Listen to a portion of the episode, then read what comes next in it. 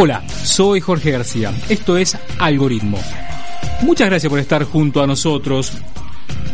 Saben quienes eh, nos siguen en nuestros podcasts, siempre estamos hablando de las diferentes disciplinas dentro de lo que es el desarrollo, la tecnología, las nuevas tecnologías, em, la inteligencia artificial, la seguridad. Hoy estamos abordando un tema que va a ser muy interesante para cada uno de ustedes y para que podamos comentar. La, la biometría, cómo se aplica, cuántas capas ¿no? Hay algo que es muy interesante de lo que conocimos en su momento y de lo que se está experimentando y ya se está utilizando con la biometría. Todo aquello que tiene que ver con, con la seguridad y verificar la, la identidad de un usuario, usuario cliente. Hoy tenemos la posibilidad para abordar em, este tema eh, de charlar con quien es CEO Biometrics, TOC Biometrics, Ricardo Navarro. Ricardo, gracias por estar junto a nosotros, junto a Algoritmo. Jorge García está hablando. Hola Jorge, mucho gusto. Gracias a ustedes por la oportunidad. Bueno, Ricardo, eh, primero una pregunta de, de, forma, de rigor. ¿Cómo llegás a, a comenzar ya a trabajar en biometría? ¿Cuál es tu formación? Mi formación es de ingeniería eléctrica. Eh, como apasionado de la, informática, de la computación, eh, me enamoré de la computación en los años 82, que fue el año que entré a la universidad y tuve la suerte de comprarme un computador, un Sinclair en ese caso, que tenía un kilobyte de RAM, no tenía ningún tipo de almacenamiento ni nada, pero me volví loco, aprendí a programar y nunca paré. Y la razón por la que estudié ingeniería eléctrica escúchame, escúchame algo, Ricardo. ¿En cómo funcionan los chips y todo, no solamente cómo programarlos. ¿En qué programa vas ahí en esa época? ¿Cuál era el, el, lenguaje que se, que se accedía o que se estaba de moda, podemos decir? Bueno, en ese momento todos estos equipos chicos, llámense los Commodore, los Atari, los Apple, uh, funcionaban fundamentalmente con BASIC. Y algunos tenían también Pascal, Fortran, que son esos lenguajes antiguos que se enseñaban en la universidad. Ojo con los antiguos, ¿eh? que COBOL todavía se sigue utilizando. ¿eh? De hecho, gracias al, al, a la resistencia gigante al cambio que tienen los bancos y todas esas empresas, eh, COBOL era, el lenguaje que se utilizaba previo a la existencia de las bases de datos. Era el mejor, eh, era un lenguaje diseñado para trabajar con datos. A ver, ¿por qué? Porque yo que le decía, cuando yo tengo una sentencia o genero una línea de código, me, me trae una, una información. Exactamente. Eh, de todos los lenguajes que existían, la mayoría era solamente para crear algoritmos, para que hicieran cálculos matemáticos, cosas que tenían una orientación hacia los datos. Entonces te permitía tener datos. Como te digo, es previo, porque recién yo recuerde más o menos en los años 84, por ahí empezaron a aparecer los primeros sistemas de base de datos. ¿Qué, era esto? Yo tomé un curso para eh, aprender DBase en ese momento. Antes de eso, uno, eh, ocupando los, lenguajes de programación, tenía que crear todo un sistema eh, de, archivos. Tenían mm. sistema de archivos y COBOL era el que tenía un sistema de archivos más avanzado. Y por eso, hoy día, por ejemplo, en Alemania, los pocos programadores que quedan y conocen COBOL ganan millones de dólares. Bueno, yo te cuento algo. Eh, en Buenos Aires, en, en, principalmente donde hay donde se hace mantenimiento y desarrollo de, entidades bancarias, que muchas de ellas están en Chile, eh, se están formando programadores o desarrolladores con COBOL. claro, pero imagínate que, increíble, o sea, significa que, que, nuestros principales bancos, no solo aquí en Latinoamérica, sino que como te decía yo en Alemania y en el resto del mundo, siguen operando con sistemas antiquísimos bueno, debe tener algo de robustez, algo muy robusto que algún otro lenguaje más, eh, bueno, que podría estar hoy, no sé, sé en algo y no, no, se, no se utilice. Sí, lo que pasa es, bueno, tú sabes que es algo muy humano, la resistencia al cambio, el miedo. Imagínate si eres un banco y tienes que cambiar tu sistema core, el sistema básico ¿eh? que, guarda los saldos de tus clientes y los movimientos y tienes que hacer un cambio, te aseguro que es un proyecto gigante. Y bueno, dado que, que COBOL sigue, sigue siendo bastante estable, bueno, ese, ese no cambio permanece en el tiempo. Bueno, muy joven te encontraste con, tu primera computadora, tu computador, y, sabías para dónde tenías que ir. Cosa que no es muy a menudo, ¿no? Que pase cuando uno es joven. De hecho, fue una gran suerte. Yo todos los días agradezco eso, porque yo realmente cuando entré a estudiar ingeniería, la verdad es que no tenía idea si era lo que quería o no pero una pequeña computadora como esa Sinclair me aclaró el resto de mi vida. Bien, bueno, vayamos a, hoy a la, a la empresa donde estás, la, estás liderando. Contanos un poco qué hacen allí eh, en la empresa. Te cuento, nosotros, eh, bueno, esto, esto fue una idea que tuve en algún momento, eh, dado que me di cuenta que el, el, documento de identidad en Chile tenía las características biométricas del dedo pulgar de la mano derecha eh, a partir del año 2000. Esto yo me di cuenta recién como el año 2008. Y me pareció que era algo realmente con una potencia gigantesca de poder con total certeza, sin tener que crear una base de datos ni nada parecido, poder eh, verificar la identidad de las personas. Eh, te hago una aclaración inmediatamente al, partir. La verificación de identidad es totalmente diferente de la autenticación o de la identificación. Bien. La identificación es cuando tú ya conoces a alguien y lo puedes identificar. Ah, Por ejemplo, yo ahora estoy conversando contigo, sé que eres Jorge, pero no he visto tu cara. Por lo tanto, si me muestran una foto tuya, yo no te voy a identificar. Bien, una, una cosa es otra cosa es eh, autenticar autenticar es bastante parecido a identificar. Sí. Porque para ambos casos tiene que haber un conocimiento previo. Ese conocimiento previo es lo que se llama el enrolamiento. Ajá. Entonces, nosotros lo que hacemos justamente es este primer proceso. ¿Por qué?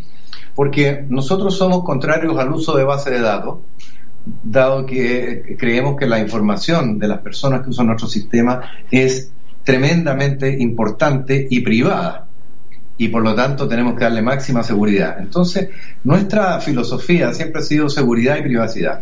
Y a partir de esos dos pilares fundamentales es que creamos este, este proceso de verificación de identidad en donde nosotros, usando un documento de identidad como el DNI argentino, por ejemplo, más mi huella o mi rostro, te decimos si efectivamente la persona que presenta su documento es el dueño de su documento, además de que extraemos todos los datos que están contenidos en el documento, todos sin errores de digitación. ¿Y cómo lo haces eso, eh, Roberto? Porque tenés que ir contra, contra una base de datos.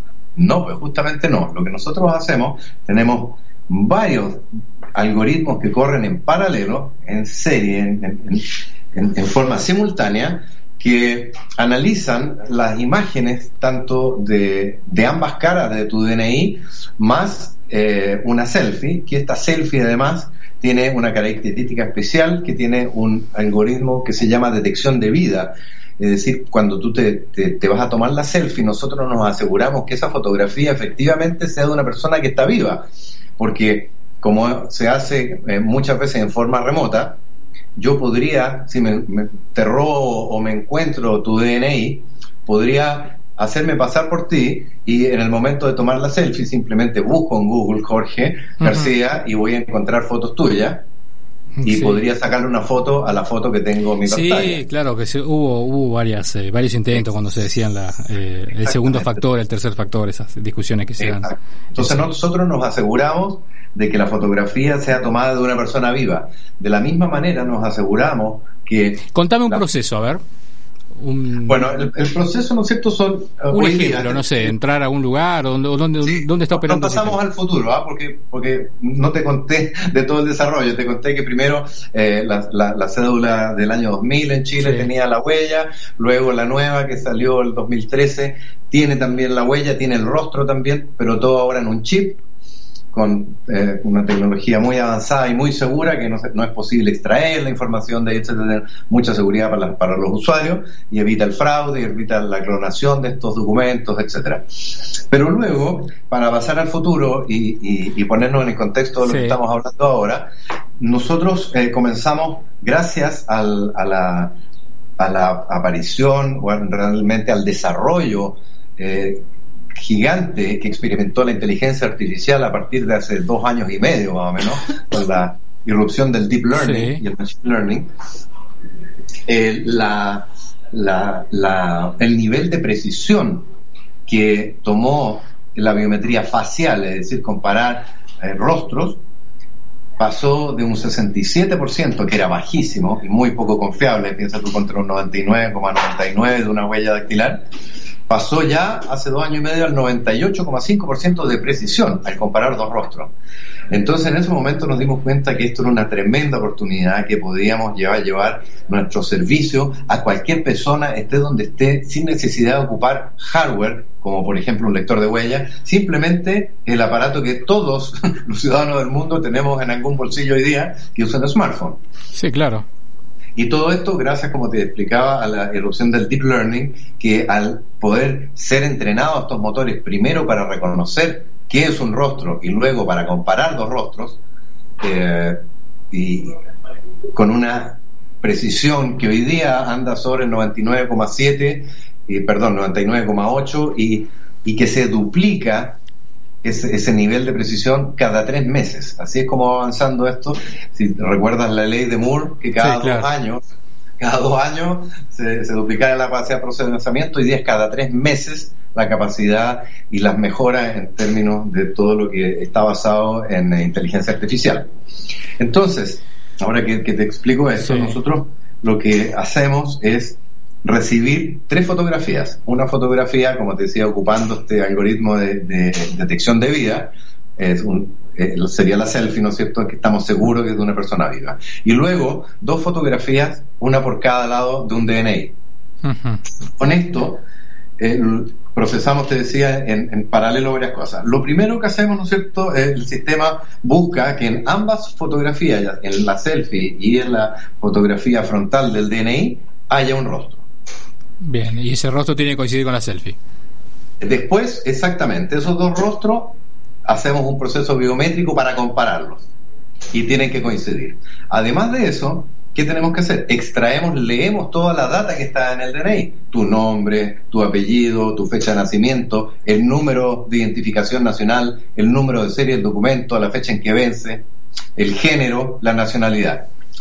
Además de eso, verificamos con, tecnologías que son de visión artificial, también basadas en inteligencia artificial, pero aquí estamos hablando de estas tecnologías de visión artificial en que el computador es capaz de ver imágenes y lo, lo hemos logrado entrenar para que sea capaz de determinar si es que, por ejemplo, en un, DNI alguien puso una fotografía diferente encima. Porque si es que nosotros no determinamos que fue adulterado el documento, es decir, que se le, se le, se le eh, puso una fotografía, ese, esa transacción. la fotografía de alguien que no es el dueño. Ricardo, eh, toda esa transacción, ese trading de información, vos me decís, no, no lo estoy trabajando contra una base de datos. Eh, ¿Y dónde está? ¿Dónde, en, el, ¿En qué momento se está verificando eso, esas imágenes? ¿De dónde está funcionando? Porque digamos que, suponte que, a ver, nosotros tenemos clientes bancos, AFP, FJP, se van allá, ¿no es cierto? Compañías de seguro. Entonces, en la app de ellos, en la página web de ellos, cuando ellos necesitan hacer este proceso de verificar la identidad de quien está eh, al otro lado del mundo o al otro lado de, Internet, que quiere ser cliente, que está interesado en algún producto de ellos, se requiere verificar que efectivamente sea alguien eh, confiable, ¿no es cierto? Porque hay que hacer siempre un análisis de riesgo. nosotros hacemos, aportamos la primera parte, que, es lo que es conocido universalmente como el KYC, el KYC, Know Your Customer, conoce tu cliente, que es una regulación que existe, eh, es una regulación bancaria, es responsabilidad de los bancos saber quién es su cliente. Entonces nosotros hacemos el inicio de ese proceso, que es lo más importante, es decir, estar seguro que esa persona es quien dice ser, porque si yo después de, de tener un número DNI, y, voy a los buró de crédito y voy a los que dan eh, información de, deuda positiva y voy a los bancos, todas las fuentes de información que yo eh, puedo acceder para hacer un scoring de esa persona, no sirve de nada si la persona era un criminal que estaba haciendo una suplantación de identidad. Por eso que es tan importante el inicio, es la llave, lo que abre la puerta a todos estos otros procesos posteriores. Bien, eso, eh, Ricardo, es eh, autodesarrollo, desarrollo propio. El... Sí, completamente. Bien, contanos un poco en qué lo, en qué, cuál es la arquitectura y con qué lenguaje lo, han hecho. Oye, ocupamos varios, ¿ah? Eh, porque, por ejemplo, hoy día todo el, a ver, nosotros tenemos, para contarte un poco, tenemos un área con 10 ingenieros que es lo que le llamamos el Top Labs, donde estamos haciendo investigación y desarrollo más innovación. Exclusivamente en mejorar los productos, en sacar nuevos productos, eh, etcétera. Y después tenemos el área de desarrollo que se encarga de integrar nuestras soluciones de verificación de identidad dentro de los sistemas de nuestros ah, clientes. Ah, perfecto. Entonces, en el área de, desarrollo, eh, investigación, desarrollo e innovación, eh, lo que estamos haciendo es justamente esto que yo te contaba. Entonces, por ejemplo, nosotros entrenamos a un, a un motor de inteligencia artificial para que fuera capaz de, al recibir cualquier fotografía. ¿Y qué plataforma, qué plataforma están utilizando? Nosotros trabajamos todo en, eh, en, en, Amazon Web Services, todo en la nube. Todo en la nube, bien. Sí, estamos en, eh, ocupamos servidores que están eh, certificados para usos bancarios, para tarjeta de crédito, o sea, tienen la máxima seguridad en las transacciones. Y te decía que nosotros no ocupamos base de datos, ¿por qué? Porque es el cliente, es la, la persona que con su propio consentimiento nos está entregando su fotografía más en la fotografía de su documento de identidad. En el documento de identidad está la información de la persona y está además tecnológicamente eh, la forma para autenticar que la lectura haya sido correcta.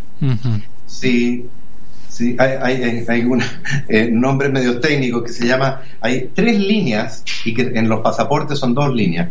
Por lo general están en el reverso de un documento que están abajo, esas tres líneas, eh, si tienes un, DNI a mano, te vas a dar cuenta que esas tres líneas están tu nombre, está la fecha de nacimiento, está el número, está el número de serie y un montón de información.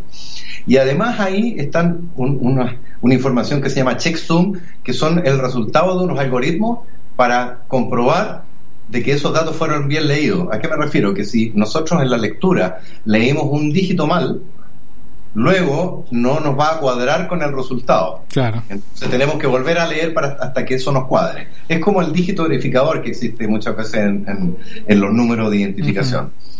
Bien, y, nosotros leemos la información de ahí Después también hacemos OCR, que es lectura, ¿no es cierto?, de, texto que está por delante del documento para asegurarnos que el nombre del documento que está adelante es el mismo nombre que está atrás, que el número es el mismo que está atrás, etcétera, para asegurarnos que el mismo documento para ambos lados. Después, como te decía, revisamos que el documento no haya sido alterado físicamente ni tampoco digitalmente, porque yo también podría eh, escanear el documento, modificarlo digitalmente, y ahí nadie va a ser capaz de darse cuenta. Bueno, nosotros, nuestros algoritmos son capaces de darse cuenta que un documento ha sido alterado digitalmente. Bien, esta... Y, después de eso, como te decía, entonces te fijas que no hay base de datos. Primero la, eh, buscamos la foto, comparamos la foto, luego leemos los datos de ambas caras del documento. Por lo tanto, no hay una base de datos. Nosotros lo que te entregamos a, nuestros clientes final, le entregamos el nombre, el apellido, el género, la nacionalidad, número de serie, fecha de vencimiento, fecha de nacimiento, el eh, nombre y apellido, ¿no es cierto? Y el resultado de que efectivamente la persona es quien dice ser. Y a partir de ahí, con esos datos, ellos siguen haciendo sus procesos. Ya el, banco hace su, el banco hace su trabajo. Eso, y nosotros lo que hacemos es volvemos todo el tiempo a entrenar el motor de inteligencia artificial para que vaya mejorando con cada una de las transacciones y eliminamos, borramos todas las imágenes, no, no nos quedamos con nada. Bueno, bueno, por ahí. Pero eh, en, en, Argentina no, no creo que no lo estamos usando todavía, por lo menos no tengo precisión de, de que estemos usando algún sistema parecido. Eh, nosotros tenemos, eh, estamos con un cliente que va a partir ahora ya. Así ah. que prontamente te, puedo mandar la información bueno. apenas, apenas parta para que puedan. Ahora también les podemos mandar demos para que si hay alguien interesado en revisar esto, no se requiere ni siquiera instalar una app. Nosotros tenemos unas páginas web en que tú puedes hacer todo esto con tu celular o con tu computadora y hacer todas las pruebas que, gustes y entender cómo funciona realmente. Así que encantado lo comparto con tus auditores, con todas las personas que nos están escuchando que puedan tener interés puede probar esta, esta magia de la que yo le estoy hablando, van a ver lo rápido que funciona y lo preciso que es. Ricardo, ha sido un placer. Muchas gracias. ¿eh? Que sigan ahí los, los éxitos y los desarrollos. Gracias. Pero muchas gracias a ti por el tiempo y por el interés. Cuando necesiten eh, conversar cualquier cosa, te, cuento. ¿Tienes un, un Sí, claro, por favor. Nosotros, eh, con uno de mis socios, creamos también una nueva iniciativa que se llama IA Latam, ia-latam.com, en la que ya pasamos hoy día los 500 socios. Y la idea es una agrupación latinoamericana de inteligencia artificial. No hay que ser experto en inteligencia artificial, hay que eh, tener interés, hay que, hay que querer usarla, hay que ser usuario, etcétera. Entonces estamos haciendo una agrupación hay que, en que hay expertos en inteligencia artificial, en que hay estudiantes de inteligencia artificial, hay gente interesada y conectamos a todos los mundos. Desde, desde empresas que requieren a especialistas, desde especialistas que tienen soluciones y las quieren ofrecer, etcétera. Y, y, la, y la misión fundamental nuestra, más que ser un hub de conexión, es que queremos eh, ser un, una entidad que promueva el buen uso y el uso ético de la inteligencia artificial. Nos vamos a sumar entonces. Bueno, todo lo que tenía que ver con, con seguridad en biometría y nos pareció interesante la charla con, con Ricardo Navarro. ¿eh? Gracias por estar junto a nosotros, junto con Algoritmo.